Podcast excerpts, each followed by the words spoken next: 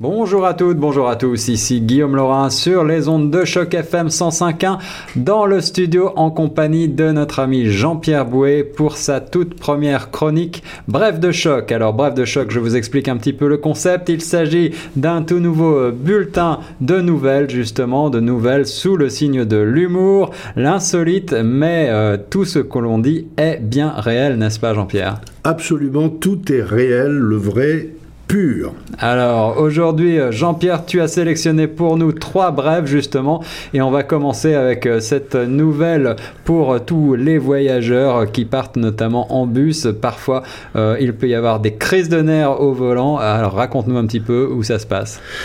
Oui, eh bien, les passagers n'en ont pas cru leurs yeux. Selon le courrier de l'Ouest, un chauffeur de la compagnie Ouibus a tout simplement abandonné son bus au beau milieu d'un trajet Paris-Nantes.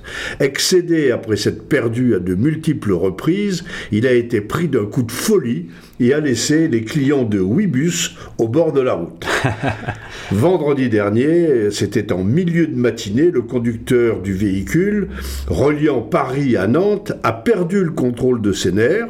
Selon les 40 passagers, l'homme s'est perdu à plusieurs reprises dès le début du voyage, et ce, malgré l'aide précieuse de son GPS. Et vers 10 heures du matin, il a décidé d'abandonner sa mission et a stoppé son véhicule non loin de Massy en région parisienne. Il a arraché sa cravate, son badge, et il est parti en laissant le bus sur le bord de la route. Témoigne un client. Le capitaine a quitté le navire. Complètement désemparés, les passagers ont dû attendre qu'un autre chauffeur Ouibus vienne les tirer d'affaire et les amène jusqu'à Nantes avec trois heures de retard. La compagnie de transport a promis que les billets seraient intégralement remboursés et qu'une enquête interne serait ouverte. Voilà une grande générosité. Euh, en effet, Jean-Pierre, on ne sait pas si euh, le, conducteur a repris ses fonctions depuis, mais en tout cas, ce genre de crise de nerfs peut arriver donc même à des professionnels finalement. Euh, il semblerait que oui. Euh, les nouvelles ne donnent précisément euh, aucune indication sur ce qui est devenu du, chauffeur. Est-ce qu'il est parti dans la nature? Est-ce qu'il est rentré chez lui? Ou bien tout simplement, est-ce qu'il a rejoint un asile psychiatrique? L'histoire ne le dit pas.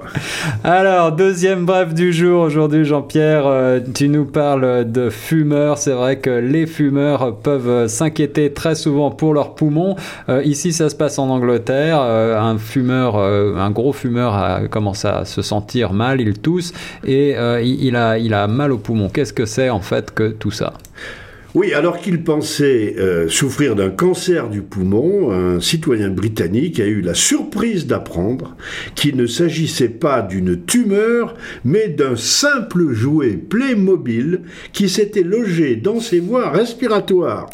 L'objet un cône de balisage était coincé là depuis 40 ans, rapporte le British Medical Journal. Alors, ce que j'allais dire, il, ne joue pas au Playmobil à 40 ans passés, c'est ça? Non, absolument. Donc, c'était logé depuis très très longtemps. Il s'appelle Paul Baxter, il est âgé de 47 ans, fumeur de longue date, il toussait depuis plus d'un an et s'inquiétait bien sûr pour sa santé. Ah oui. Après avoir passé un scanner, les médecins qui ont décelé une masse dans son poumon ont évoqué une possible tumeur cancéreuse. Finalement, c'est une bronchoscopie qui a permis de mettre en évidence la présence d'un objet dans ses voies respiratoires. Le Britannique s'est alors souvenu qu'il lui arrivait parfois d'ingérer ses jouets lorsqu'il était enfant. la pièce de plastique, qui est un cône de 1 cm, a été retirée à l'aide d'une bronchoscopie flexible. Et pour les médecins, ceci est un cas absolument inédit. S'il arrive fréquemment que des enfants avalent des jouets, il est très rare que le patient puisse vivre aussi longtemps avec cet objet étranger dans les bronches sans être gêné.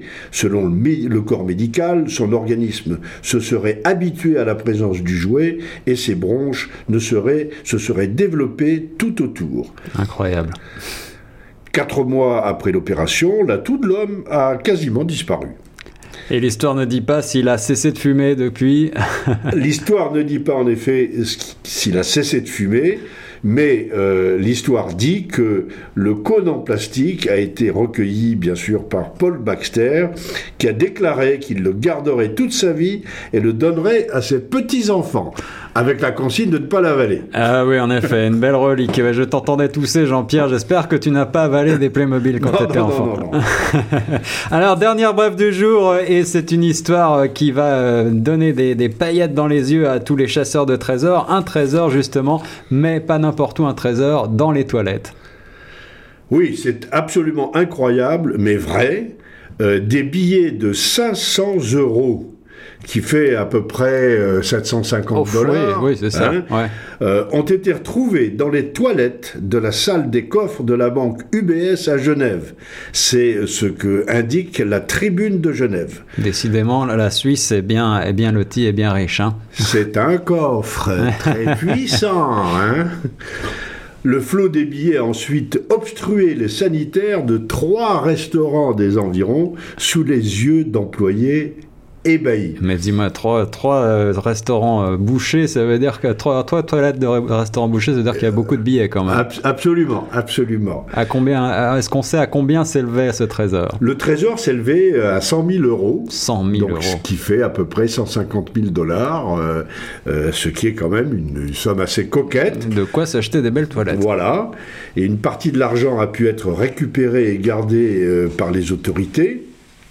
Et celle-ci euh, suspecte deux personnes, mais la justice actuellement suit son cours. Est-ce que les gens étaient trop riches et donc jetaient leur, euh, leur billet de banque aux toilettes L'histoire ne le dit pas, mais la moralité, c'est peut-être qu'il faut toujours quand même avoir des rouleaux de papier supplémentaires pour les inviter dans les toilettes. c'est certain, mais si vous allez en Suisse, regardez bien quand même euh, au fond des toilettes, on ne sait jamais. S'il y a quelques liasses ne se, n'obstruent pas un petit peu les euh, les conduits. Merci beaucoup Jean-Pierre pour cette première euh, brève de choc sur les ondes de choc FM 105.1. On se retrouve très vite pour euh, une autre, un autre petit bulletin comme ça de nouvelles insolites mais bien réelles.